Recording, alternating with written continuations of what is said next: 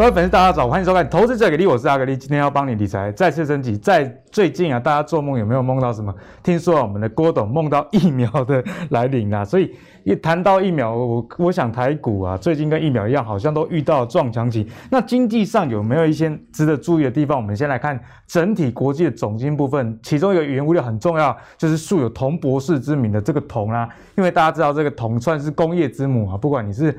电动车的充电啊，风力发电、太阳能，其实跟电有关的就离不开铜这个角色。但我们看到铜价好像也进入了撞墙期的，铜价在今年以来上涨百分之二十八。那可以看到，在涨到五月十一那时候见了高点之后啊，最近啊每磅。还是停留在四点五美元左右啊，难以突破前面的一个高点。所以铜相关的这个概念股怎么看？我们今天也会跟大家有一个详细的讨论。那接下来讲到铜这个原物料为什么涨这么多，很大一个原因就是，诶，整体市场的需求不说以外啊，这个通膨的来临。那我们看到美国最新的哦，五月的这个 CPI 哦，消费者物价指数啊。CPI 年增五 percent，这五 percent 是什么数字？你知道吗？是二零零八年八月以来最大增幅。那如果我们看核心的 CPI 的部分，是年增三点八 percent，也是一九九二年以来比较大的增幅。所以看到这个通膨这么强，大家也会想说，那股票会不会受到影响？不过我们如果看到公布之后，纳斯达克指数的表现啊，其实五天涨了一点七 percent，周线呈现连四红这样状态，似乎啊，股市也相信的这个联准会哈，就是说这个通膨只是短暂的影响，我们至少在股价上。没有看到太大的一个变化，不过呢，看到纳斯达克上涨，就不禁让人想要问啊，那台湾的这个相关的电子股是不是要回春呢？因为在上周啊，这个台股的这个电子股的成交比重也超过了五成，所以在接下来选股，我们是不是该把焦点放在电子股，还是说原物料 还是持续可以注意呢？就是我们今天跟大家讨论的重点啊。首先欢迎今天的两位来宾，第一位是我们资深财经专家阮慕驊，慕驊哥，大家好；第二位是我们资深分析师谢宗林，大家好。一开始先来请教一下木华哥，因为铜价在去年到现在真的涨了非常非常多哈，那个每吨已经涨到一万美元啊。不过最近大概就是在这边的徘徊，所以想请教木华哥该怎么看？这个到底是短期的现象呢，还是说在长期呃的角度来看，还是有可能上涨？好，这个铜的需求啊，其实是长期来看是很大的哈，因为毕竟呃整个绿能啊，包括未来的电动车啊，呃用铜量都是非常明显的会增温了哈。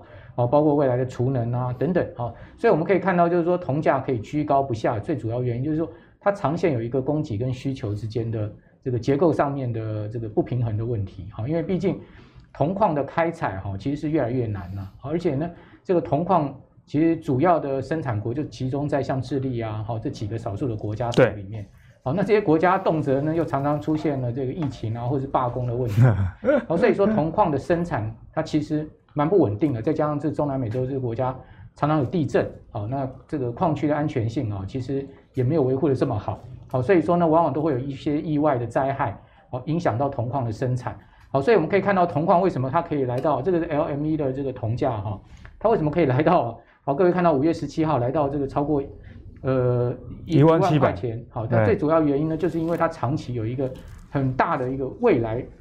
这个各种产业哈，对于新产业哈，对于铜的需求，所以我记得之前高高盛还出了过一篇报告啊，说未来的这个新的哈这个战略资源呢，不是石油啊而是铜啊，是铜啊，所以说呢，铜会取代石油啊，变成是一个新的哈呃战略资源啊，最主要的原因就在这边。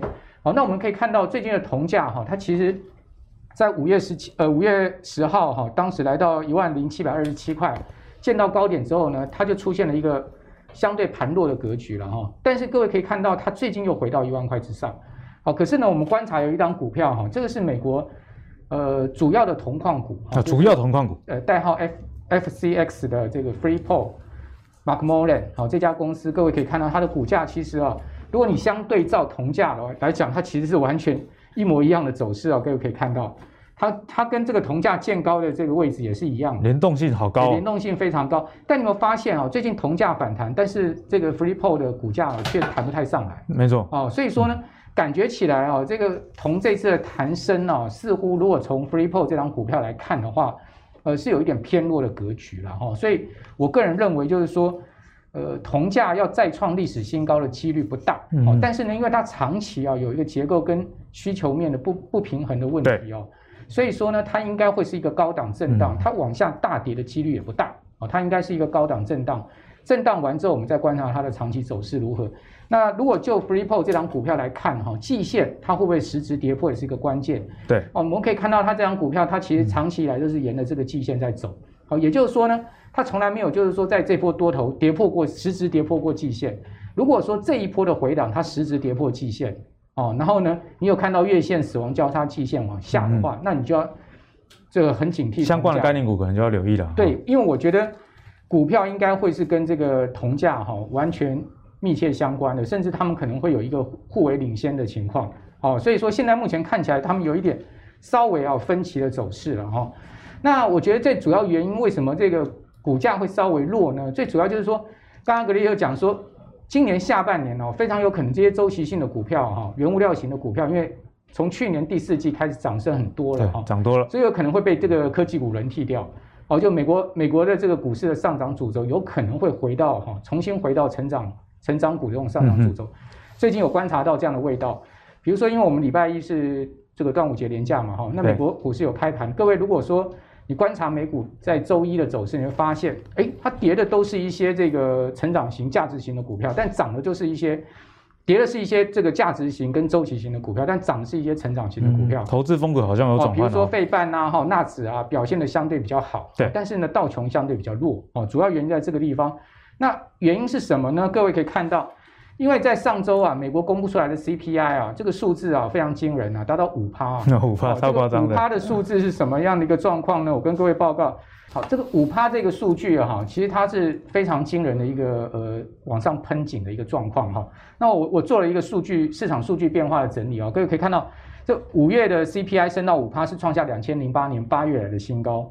那那至于说核心 CPI 也上升到三点八，对啊，超出市场预期，也超高的、欸。这是几乎，这是更是创下一九九二年以来的新高，大概三十年了。好，那先前大家知道说，之前有公布出 PCE 啊，就是个人这个支出的这个平减指数哈。没错。那 PCE 呢，呃，是升到三点六哈，它的这个数字呢是创下两千零八年来的新高。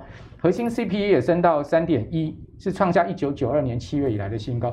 所以你从 PCE 到这个 CPI，你可以发现美国的。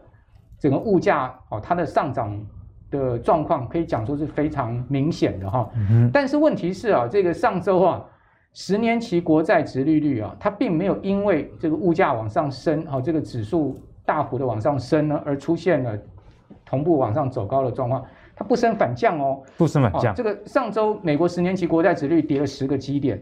那是跌了十个基点呢，跌到一点四五，代表国债价格也涨、嗯、哦。那这个是创下去年六月以来最大的周的一个跌幅了哈、哦，而且是连续四周下跌。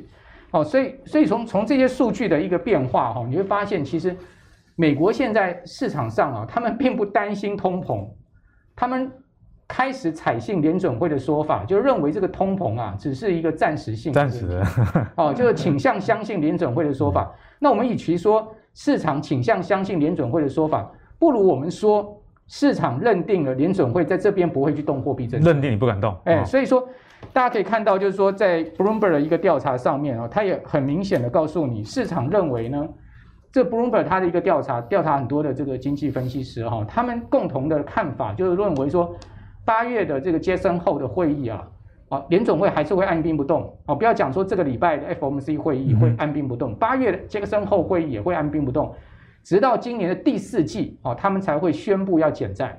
哦，而且是只是宣布而已，宣布而已，宣布距离行动还有一段一段时间哦，哈，所以说在这样的状况之下，你会发现哦，美国股市呢，它涨的是什么？它涨的反倒是又是我给大家看一档股票，哎，我这一一再跟大家讲的这个半导体设备龙头股 MAT，对。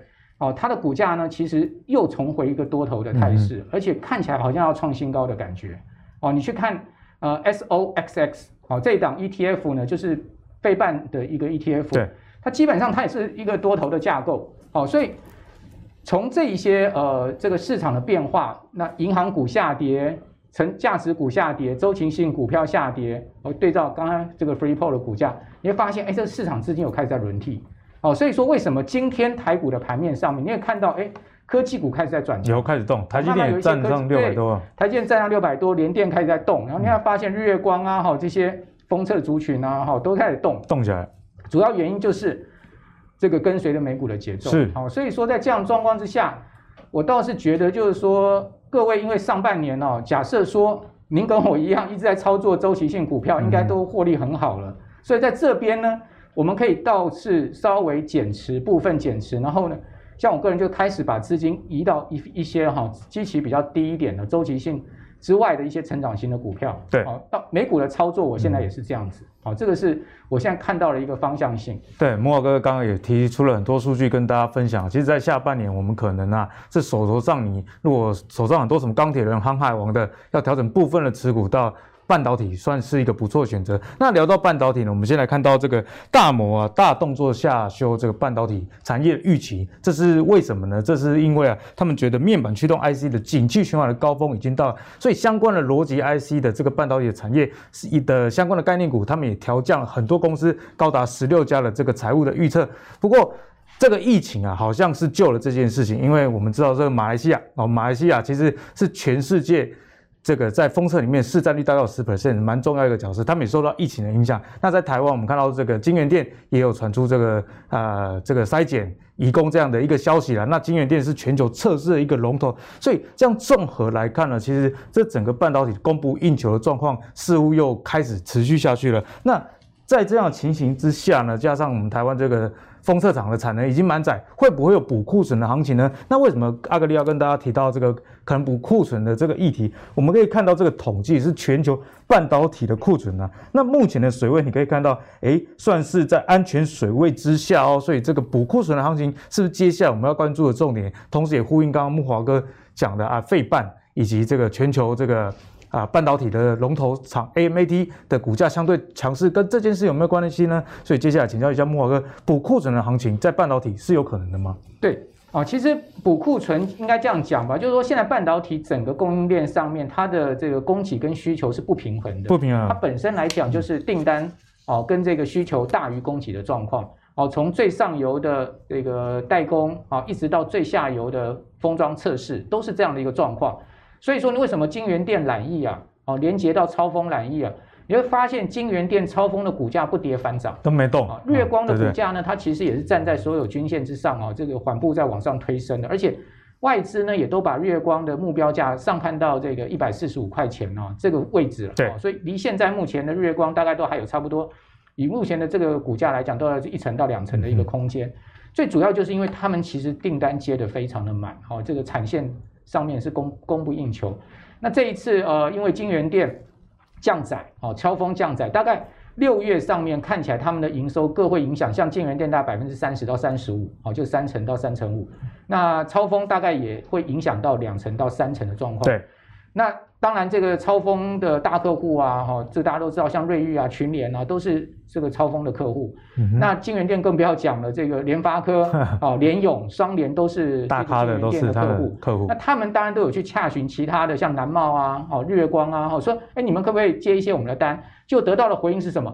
我们就算能接你的单啊。就算涨价，我们可能也没有办法帮你全能生产了，嗯、因为毕竟我们现在目前既有的单都做不完了，产能都已经满了。哦，所以你会发现这个状况就是很尴尬了。哦，所以说在这样状况之下呢，相对你会发现，哎，联勇的股价、联发的股价也没跌，哦，反而是这个往上在推升的一个状况。为什么？因为相对大家想到说，既然是这样，那整整个马来西亚又缆易，你刚刚所讲的，它是这个全世界所有的大的这个科技半导体龙头都有在马来西亚的槟城那边设厂。嗯哦，所以基本上它这个呃算是全世界前十大的半导体是这个出口国了哦，所以你大家不要小看马来西亚，它也排到前十大，大家都想不到。哎，所以说在这样的状况之下呢，整个供应链大家想说更可能更紧绷的这样状况状况之下，价格就更下不来，嗯、哦，甚至可能还有在继续缓缓步推升的这个状况。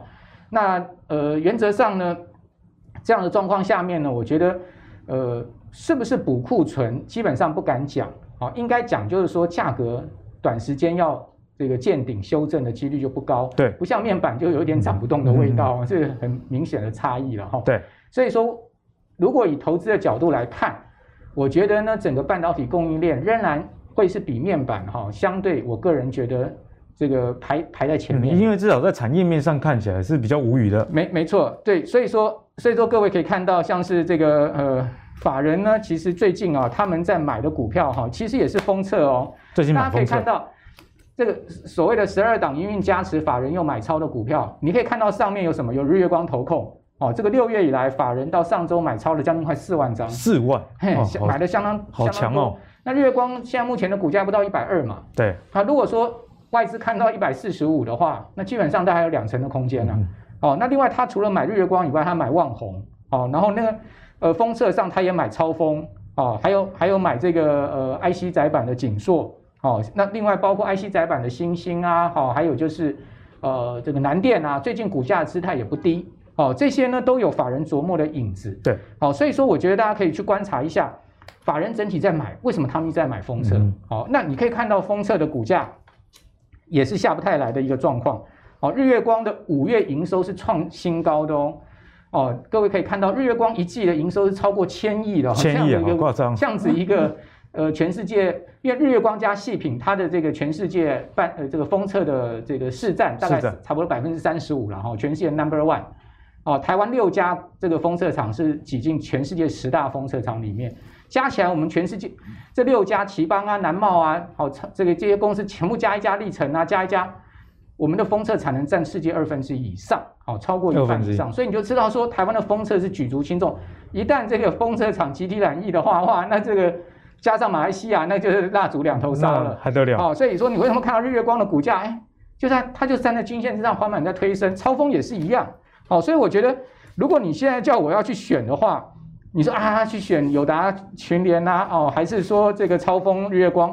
那我当然跟你讲说，我现在如果你要我去选的话，我当然是选这个超风、日月光了。以封测为主。哎，奇邦，奇邦的营收也是创新高，超风的营收也是连月创新高哦。嗯所以金元电染疫五月的营收也是创新高哦，都历史。所以你看到金元电、超风、奇邦、日月光全部营收都创新高，一致性太明显了。好，所以说我觉得这个封测族群啊，下半年大家倒是可以好好的注意一下。嗯尤其这个封测族群的本益比，在这个台股上万期的情况之下，其实它的本益比相对是低很多了。再加上我们刚刚看到，嗯，不管是马来西亚蓝翼以及这个京元店的一个停工啊，其实都有影响到呃整个风色族群，大家法人对它的评价也买蛮多的，值得大家去做追踪啊。所以接下来呢，我们再继续请教一下钟林哥，半导体这个补库存的行情呢，我们该怎么样来看待？其实像阿格力开始讲到那个五月底那个大摩的报告，对不对？其实。我个人是觉得那个报告真的出的蛮蛮有趣的啦，蛮有趣，怎么说？因为我相信其实那个报告出来，你用现在的角度去看哦，那个就是完全错了嘛。嗯嗯。那不然错的话，其实我们从台电的营收来看就好了，它每年的五月都是最低点呢。再来呢，再来六月基本上，他们有一次六月比五月低，然后整个下半年基本上好的。对。所以他在台积电最低点的时候跟你说，哎，那个哦，这半导体好烂，你要赶快卖。嗯。也就是你从这个最简单的东西来看，就是它完全是腐烂的嘛。当然。他到底是居是因为他真的看不好，还是说他别有用心，希望你赶快卖出来，他要接这个东西？我们后面我这个东西我们不知道。对，我们不知道。但是但是你从第一个很简单的角度来看，就是他他讲的一定错嘛。而且台电这个数字其实都查得到，那都查都查得到的话，如果说现在你要看什么样的股票，我相信那个台积电下半年不是都有苹果嘛？嗯嗯。那都有苹果的话，其实现在到底开开跑了没有？很简单，已经开跑了。因为你看台电呢，也许不太准，但是你看它那个帮他封测那个叫精彩，那个就很准。因为精彩完全没有什么，精彩完全就靠台电分它一点苹果单，所以它只要会动的话，就是台电这边单子有得给它，这是一个最简单的一个判断方式。那如果说以台电来讲的话，长线六百块是买点，我现在这个也不是我一个人讲，是你什么张那个我们张喜哦，投信投顾公理啊，他讲很多次说六百块哦，长线是买点啊，长线买点。啊，现在不是站上六百了吗？也就是如果说你这个操作那种长线六百的话，你觉得它慢的话，现在已经站上六百了。然后下半年你有苹果的话，其实如果说以半导体的部分来看的话，那、啊、这不是首选嘛？嗯哼。啊，我现在这个很多投资人会觉得它慢，但是呢，但是我们换一个角度来看，现在六月份，对，六月份是上半年嘛，对不对？上半年的最后一个月份，啊，最后一个月份的话，其实你。投信这部分要做账嘛？那、啊、投信要做账的话，其实不止第二季的季报，还有上年上半年那个半就是半年这个绩效。那你从这个部分来看的话，我们抓五天跟三十天的，你会发觉一件事情，投信就是毛起来买台积电嘛？对，你觉得它慢，它就一直买给你看嘛？从五百六百以下一直买买到现在、欸、买超多的，对，就买很多。所以呢，所以如果说以一个比较简单的无脑的方法来讲的话，就是你长线六百块现在买点，对啊，已经现在已经跑到六百以上了，那这个地方也在六百附近整理一下而已。我我如果说你有在看外资报告的话，现在已经都不是写六百块，都都写蛮高的。那写蛮高的话，只是你需要时间去等待嘛。对。啊，当然如果说你觉得它贵的话，一样你从这这个表来做观察，你会发觉，除了台积电以外，它还在买什么？它还在买 ABF 窄板，对不对？像什么南电、新兴景硕，这个全部都在里面的。那为什么买这么多？我现在就台积电的部分，你会讲到什么？就是三 D 封装嘛，对不对？三 D 的，我们现在就讲先进制程。其实先进制程就是先进先进封装嘛，那先进封装的话，其实就是三 D 封装嘛。嗯哼。那三 D 封装啊，怎么封装？晶片把它整整合在一起，然后贴在什么？贴在 ABF 载板上。所以 ABF 对，所以 ABF 载板为什么会缺货？为什么会这么紧？就是你台电那个先进制程，它是要贴在那个上面的，是很有逻辑的哦。对，就贴那个上面的话，所以呢，所以啊，你跨来跨去的啥？它的星星啊，欣兴。它欣兴的话，其实如果说你从这个筹码来看的话，你可以发觉啊，它五月营收都创新高。很多公司五月营收创新高，但是呢，不好意思，股价根本没有创新高。但是呢，但是请问星星，它五月营收创新高，股价有没有创新高？有哎、欸，股价也跟着创新高。所以呢，所以它这个股价是跟营收是会同步的。那种五月营收创新高，叫股价不会创新高的，其实你我我的看法，你也不用看的，因为啊营收创新高还不会创新高，啊到底什么样什么时候你股价才会创新高？然后呢，再来你看那个筹码，筹码大家就一路在买嘛，毛起来买，而且呢，而且它的大户持股比其实很高哎、欸。如果说你就这个四百张部分，其实已经在把八十几趴了，哇，超高的，一千张是接近八成的，所以这股票到底在谁手上？股票基本上在大户手上嘛。那在在大户手上的话，如果说你再看一下最近的外资报告，那外资报告都写很高，那都基本上就是看，而且有一家像那个还还写的今年可以赚八块，八块，因为这个产能现在很紧嘛，对，Intel 好像有给他一些补贴，有会给他一些补贴，所以呢，所以。大家都估差不多六块上下，但是呢，呃，有一家本土的，就是航海王那一家，哦，写很高那一家，他给他估到八块，因为我猜啦，他应该知道说今年那个 Intel 给他一些补贴，就是哎，我价格给你稍微好一点，对。对，因为缺货嘛，对，然后 Intel 今年不是有什么什么惠特迪平台嘛，对，新的平台推出啊，需要这个东西，所以呢，所以可以赚到八块，它可以赚到八块的话，其实如果说你就这个本益比来看，就成长性的角度来看的话，这个。一样目标，我只能说目标写蛮高的，嗯、这个可以大家自己参考。所以这家公司基本上可以留意的。那当然，这个也是一百多块，没错。一百多块的话，如果说你就封测的话，封测我认为有一只股票，如果说你是比较追求安全的，安全安全保守型的，对，就是胆小，对，钱少胆小又怕狗咬，然后又想要赚钱的，这是你可以留意的啊。那个六五七的细格，哎，细格也是一个报你名牌，基本面很好的公司哦。就是我不是报你名牌哦，听我慢慢讲。他去年配两块九。今年现在目前的股价，我早上来看的话，好像是五十四块多。如果说你配两块九的话，抓五趴殖率就好了，嗯、应该要差不多五十八块多了。对，所以它目前的殖利率在五趴以上。但是它今年呢，它今年一月的时候有买了一家新加坡的那个台湾联测，也是做封测的。那这个封测的这营收在四月份开始贡献进来，嗯哼，也就是如果说贡献进来的话，今年以我已经看了两份法人报告了，对，都估它今年可以赚到六块一六块左右，明年可以赚到六块四。也就是，如果说你就一个明今今年的角度跟明年角度来看的话，它都可以赚六块。公司目前本一比，如果说以本一比来讲，不到十倍。然后呢，这家公司我们刚刚是讲从殖利率角度来看，对不对？它过往的配息都超过配七成，七成呢？如果说可以赚六块，我配个七成就好了，六七十毫配四块钱，哎，好好高、哦。配四块，你除以目前的股价，基本上怎么样？嗯，你殖利率是八趴，哎，也就是我如果说我做假设，我如果现在买进去，我今年可以赚多少？可以赚五趴殖利率，嗯、明年跟后年。我抓三年哦，三年我都有差不多八趴左右的殖利率，所以呢，所以这这家公司基本上就是我躺躺着等领股息嘛。所以呢，所以如果而且而且法案报告基本上也不是着重在殖利率，而是我有殖利率保护之下，后后两年殖利率也 OK。那当然可以赚六块，公司你十倍本一比到底应该多少钱？你自己算一下都可以的嘛。所以如果说你从这么来看的话，我个人认为就是从半导体的部分，当然。你如果最稳的台积电嘛，对，那、啊、再来呢，再来就是周边的，可能比如说那个大作账的话，投信最近一直在买的，你可以留意信心。啊，如果说你要，诶、欸，安全一点的，有资金保护的，其实秀细格部分基本上可以留意。就进可攻，退可守了，听起来是这样子。所以，呃，钟林哥的见解，我觉得也非常好，不管是在殖利率的保护还是成长性。以及本益比啊相对这么低的情况下，其实像类似细格这种公司就值得大家去做追踪。好，那继续讲到半导体的议题，就是全世界大概都觉得说，你不能再把晶片单压在台湾，尤其经过疫情啊以及车用晶片缺货之后，大家发现其实台湾实在是太重要了。可是这就引起了一个问题啊，每一个国家不想要喉咙被台湾掐着吗？我们可以看到，不管是美国、欧洲还是韩国，都启动了这个半导体投资的一个计划哦，而且。他们的金额都非常高，像是美国啊，预计投入一点四五兆的一个台币，那欧盟预计在未来的三年呢、啊，也要投资四点七兆台币，韩国又投资更多，因为大家知道说三星也是台积电主要对手之一啦，他们在这个 K 半导体战略报告大会提出十年啊，要投入十二点六七兆。帮大家简单算一下，美国、欧洲、韩国总共在未来这十年内啊，预计要投入至少十九兆左右台币的一个金额啊。所以在这样的呃发展状况下，一般的人他们会想到说，是不是对台积电啊、联电这晶圆代工有影响？但是换个角度来想，这对台湾的这个半导体设备厂是不是就是一个利多？该怎么看？我们先请木华哥来帮我们解析。好，各位可以看到啊，其实这个。呃，国际半导体产业协会啊，就是 SEMI 啊，它发最近发表了全球半导体设备市场的报告。今年第一季哈、啊，第一 Q 全世界半导体设备设备出货的金额比去年大幅 成长五十一趴，五十一趴，大家可以看到非常夸张的一个数字哦，成长了五成哈，比比前一季有去年第四季有百分之二十一的成长，就是两成的成长。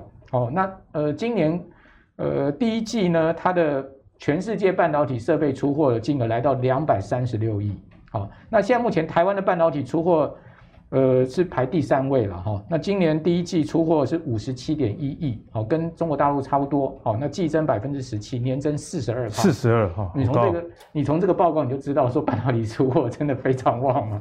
那你说没有订单怎么可能出货这么旺？对啊，好，所以说代表这个 BB ratio 值啊，就这个 book and ratio。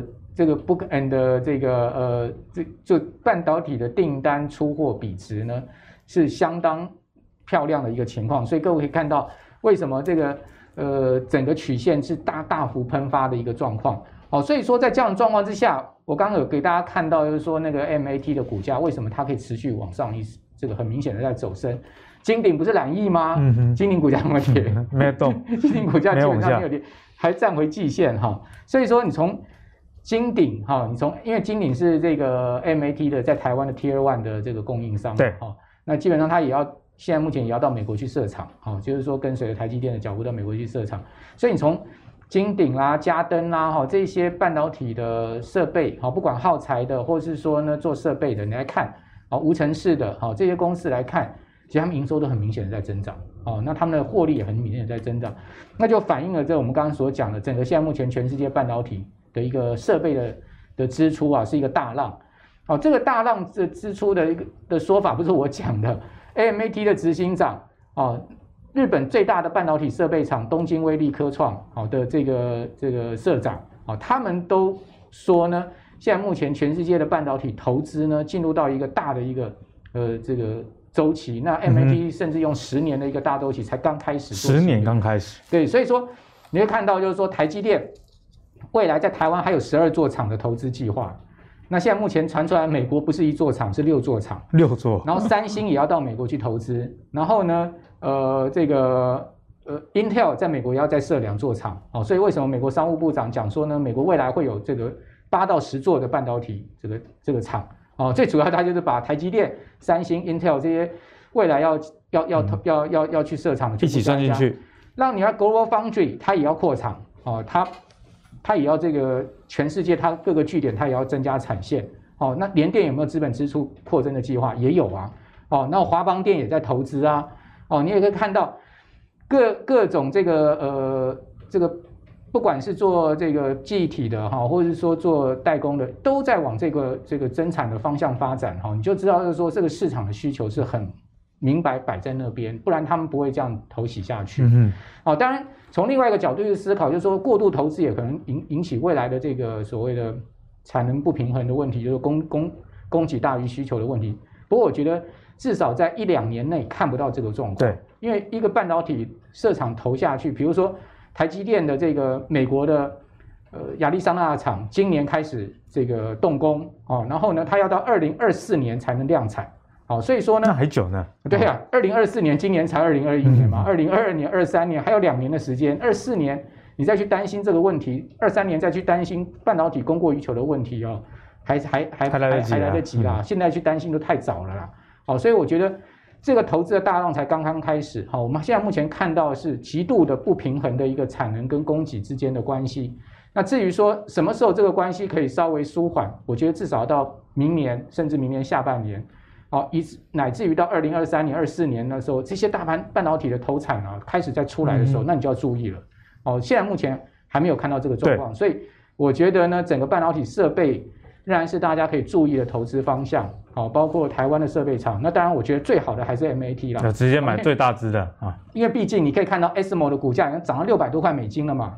哦，那那 MAT 的股价涨了一倍多之后，它也居高，也没有跌下来。主要原因就是代表它高档整档整理完之后，它有可能再继续往上推升。为什么？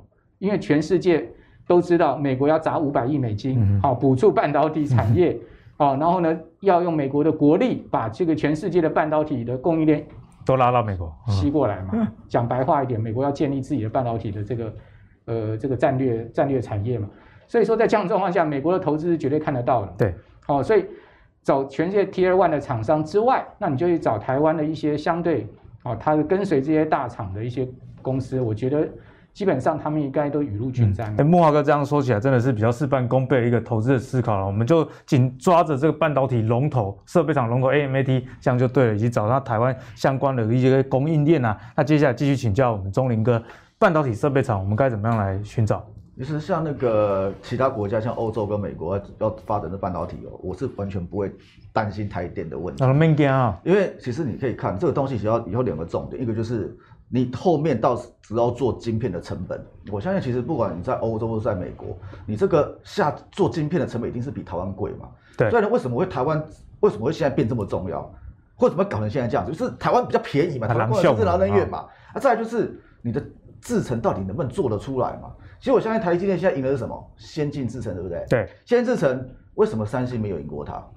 为什么格罗方德先进制程放弃，连联电都放弃的？因为这个东西要砸很多钱，你钱砸下去之后，你不见得做得出来的。不，还不一定有用。对啊，所以呢，所以你觉得现在美国砸钱，对，他可能有钱拿国家补助嘛，你砸嘛，你做得出来吗？中国大陆也砸，到现在为止做得出来吗？啊，中国砸好久。欧洲。砸到现在为止做得出来吗？就是都做不出来，也是良率这东西不是说什么我砸钱弄我出来的，这不和你干单啊。所以呢，所以你光良率这部分呢，你从格罗方德啦，然后从联电部分来看，它都做不出来，做不出来的是，他们就专注做什么？做先做那个成熟制程嘛。也就是如果台电在先进制程这一块，它可以持续领先的话，其实现在可以跟它拼的只剩三星而已了。嗯、然后呢，Intel，Intel 为什么现在卡卡？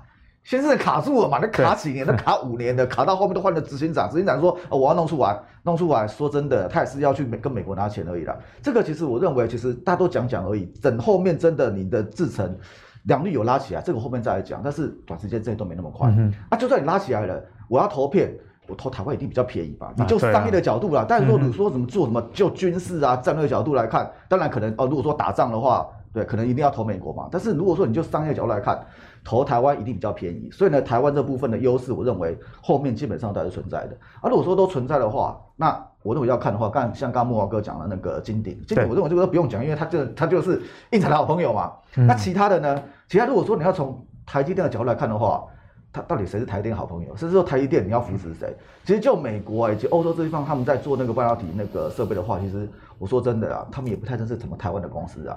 台湾这些半导体公司基本上都是靠什么？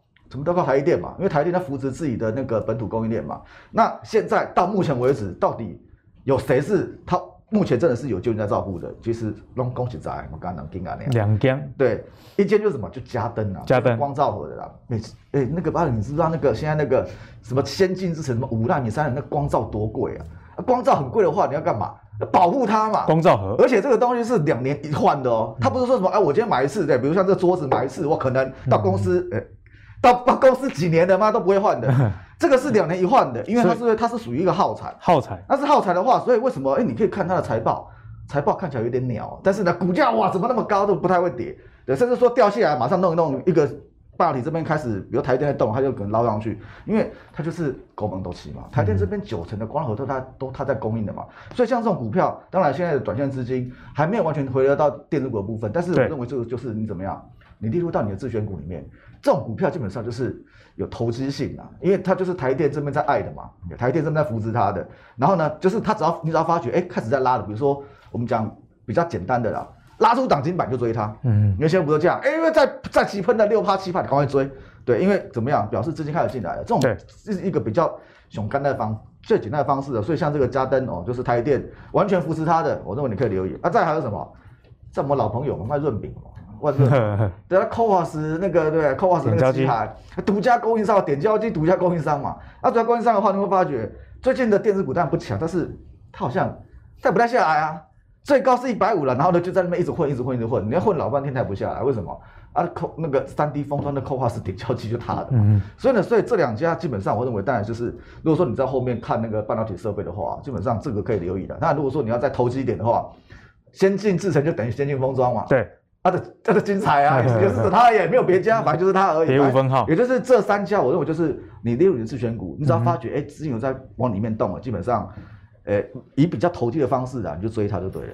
钟林哥也提供给大家另外一个思考，像这些股票可能平常股价上比较牛皮，那你就等它动起来之后再说。反正这个基本面跟产业面其实就是你敢追的这样的一个背书啦。其实了解这些产业面跟基本面，为的就是，哎，你知道你在做怎么样的投资。我想这样大家投资的这个心态上就可以有比较好的建立。好，那最后呢，我们刚刚讲了一大堆这电子股投资风格的转换，半导体设备厂。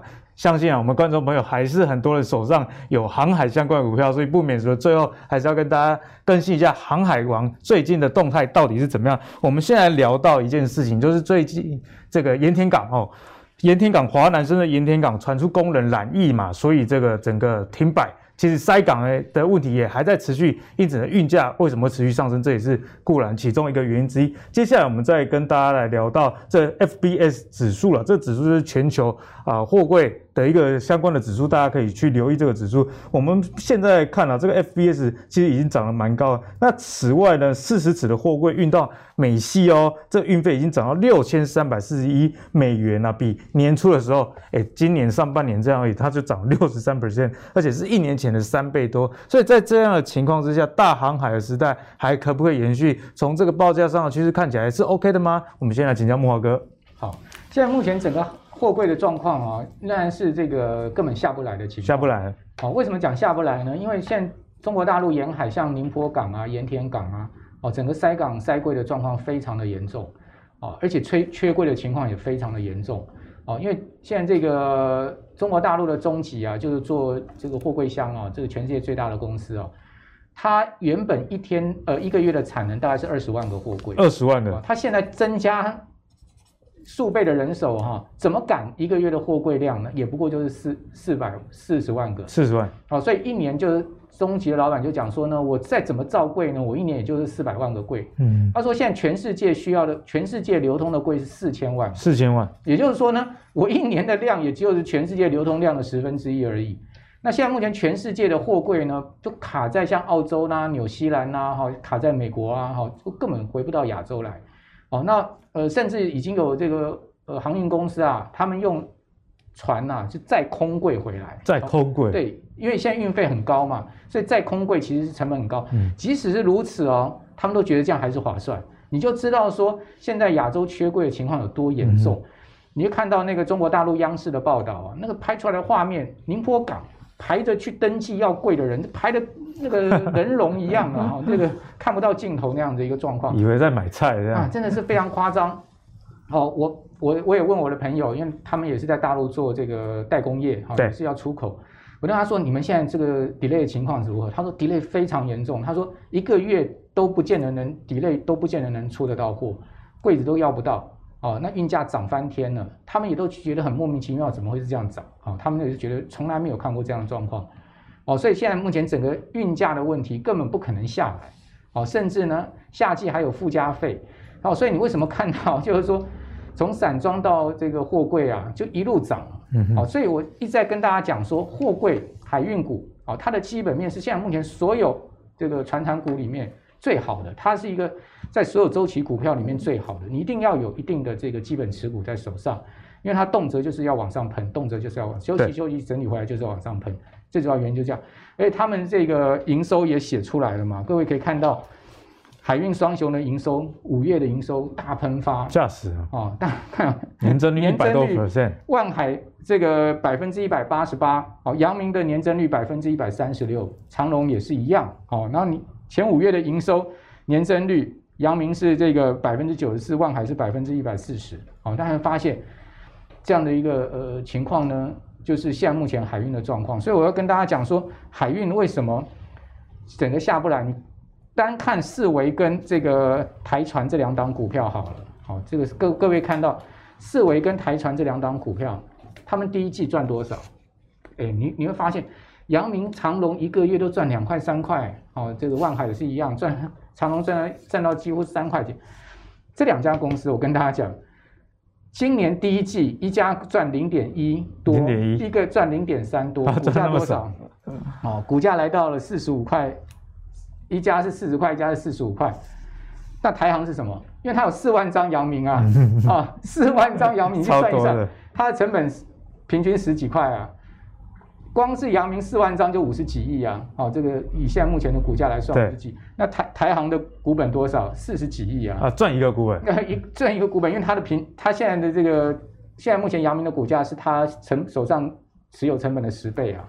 哈，所以说你就你在知道他们在涨什么？那四维也才刚刚转盈啊！好，今年第一季也赚零点三多一点点而已，赚不到零点四，所以。也就是说，如果视为台航这种啊三四十块钱左右的航运股，它的股价能推升的话，它能往上。所以我大家你就不用去看阳明跟长隆，你看这两家就好。我的意思是说，如果他们的股价还能涨，因为他们都赚赚不到零点五元，赚那么少的都会涨，赚赚不到零点五元，股价还每天涨停板的话，那你就不要讲阳明跟长隆。对，哦，所以你看股票是这样子，你可以去在同类股里面去类推。嗯，你不要去看阳明长隆，我跟大家讲，看这两档，只要。市场的资金敢推升这两档，那你就不用去担心阳明长荣。看这就有东西啊！哎呀，就是这这块艺术了哦，那你就不用去担心慧洋了，除非他们都 game over 了 啊，那你就是觉得这些这些大咖就大概也要跟着下就对了。好，所以说我在看就是看这两档，他们还能强强强的往上推啊。比如说今天早上一开盘，四维又又亮灯嘛，然后还要打开嘛，它如果还能再涨，那才赚不到零点五的公司，它都在涨。那赚十几块的怕什么？对啊，那你赚赚一今年 EPS 可以到二十到三十的公司，那你要担心什么？那股价也不过它才的才它一倍多一点点而已。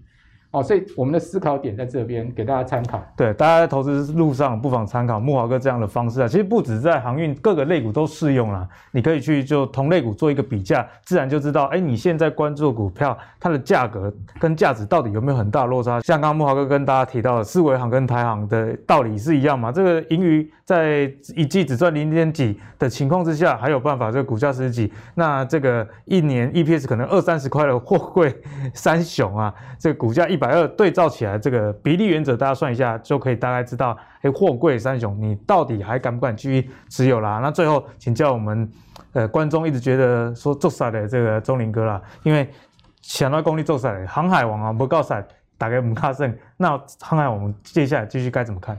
其实如果不敢玩哦，就真的不要玩，真的真的我真的讲 的不要碰。其实操作上本来就是要你睡得着就要原则嘛。那如果说以航海王来讲，这三只来讲的话，其实。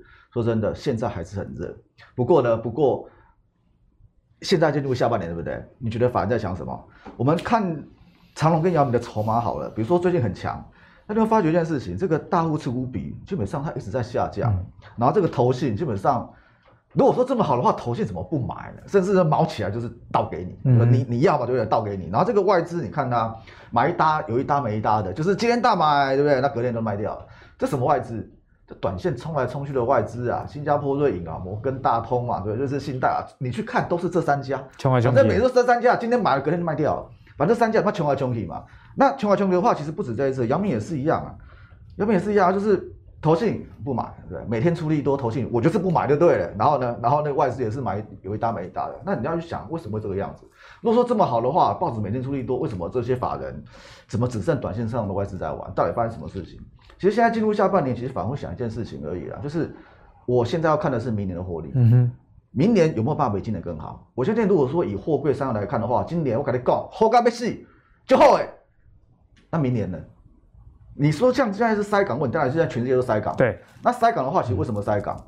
疫情嘛，是因为港港口的工人染疫了嘛，所以像那盐田港也是染疫啊。他不是说什么什么景气非常好，什么塞那边不是，都是因为工人染疫。所以呢，所以我记得好像是西边西边整个停掉了，东边好像只开三十趴而已，因为工人染疫的问题。那工人染疫的问题的话，价格当然航运的价格就是在运价一直在往上走，往上走，但是量呢，量摸起来，大家缺港缺柜的量大就卡在这边嘛。也就是如果说你一家公司要开始往前走，那种喷发期的话，应该是价上来，量跟得上来。你这个才有爆发。但是现在是加上来，然后量一直没上来嘛，那一直没上来的话，就是什么？那现在就景气循环了，这不是景气循环吗？那景气循环怎么样？景气循环，当后面的港慢慢开始不塞的话，你量会上来嘛？嗯、你价格还能有办法维持高档吗？你价格应该会慢慢往下掉吧？景气循环基本上都看价格，你价格再往下掉，股价就开始跌了。对，所以呢，所以为什么这个地方我会认为说，当然我知道你现在看到的那个新闻都是好的，不过如果说你要操作的话，你敢你不敢玩就算了，你敢玩的话，如果是是我的话，我会建议你。还是冲来冲去比较实在，我穷那个穷来穷去的话啦，就是有赚就跑这样，就是有赚就跑，然后维持一个弹性，有赚就跑。因为像那个你说我们现在比较红的那个凯基松山哥嘛，对不对？他也是干嘛？有赚就跑啊，我就冲嘛，你快涨停我就追嘛，隔天开高我就给你嘛。他每天都这样子弄啊，所以呢，所以你说他是做波段，他打是做波段，他是什么涨快涨停的追，嗯，对啊，隔天开高出掉，他是这样搞。所以呢，所以如果说以现在这行业这个位置的话，其实你要干嘛？我我还是用我刚跟大家提的。利多很多，你不要管它。就像我们刚刚讲那个五月中那个，哇，不让你利空，结果你现在看那个利空都砍在最低点了嘛，那那个都是九月掉嘛。现在这部分那就是今年会非常好，但是明年呢？明年大家不知道啊。既然不知道的话，其实现在在在这种危机反正就冲来冲去，甚至于什么？甚至于你像这个特斯拉为什么开始跌？特斯拉不是进入 S M P 五百之后开始跌吗？那六月四号不是像这个长隆、阳明、望海不是列入了台湾五十吗？然后进入台湾五十之后，你会发觉六月四号之后还是有涨，没错了。利多一直放了，这利多一放就往下掉，很奇怪，对不对？想到啊，之前一直拉的，基本上他就要出给你嘛，因为很多被动性的法人，他干嘛？因为他是买指数型的，也就是你这个列入指数的，我就被迫要去。买你的股票，被动的买盘。对啊，被动买股票，现在股价高档，所以被迫被迫买在高点嘛，被迫被出货，对，被被被迫被出嘛。所以如果说以这样的话，你参考特斯拉的部分来看的话，其实像这些股价基本上都在高点。嗯、那都在高点，当然我们不希望它跌啦。对。但是但是如果说你考量一个比较筹码面，那反而都不太买，很奇怪。然后呢，明年的状况，说真的，今年很好，明年不知道。啊，对，不知道的话，短线上当然人气的重点在这边。所以呢，所以要做的话，我会建议啦，一样就是它今天有在拉，就是。强势的时候，你这么冲来冲就可以了，冲来冲去，随时记得绕跑了。但当然还是一样，跌破月线要干嘛？嗯、如果说不小心轰轰轰跌破月线的那个，基本上就记得停损了哈。哎、欸，基本基本上那不止停损，就是要往下掉了。没破月线都没事啦，破月线的话，基本上钱要赶快收回来。就先跑再说。好，我觉得最后呢，不管木华哥从产业上跟大家讲航运还是。这个钟林哥跟大家提醒，操作周期的部分，其实都是在投资里面思考很重要一件事情呢，就是你看到产业好，你要去想说好多久。那如果你能确定的是当前的好的话，就调整你现在的持股操作策略，比方说是玩比较短波段啊，还是比较当冲。那你如果看好的，你还是觉得说第四季甚至明年有不错的展望的话，那做长波段就是适合你自己的投资方式。总结来说，还是要看你自己的投资目的以及对产业的了解。给自己一个最好的投资的策略哦。好，那如果你喜欢阿格力的投资最给力的话，别忘了上 Facebook、YouTube 以及 Apple Podcast 订阅投资最给力。我们下期再见，拜拜。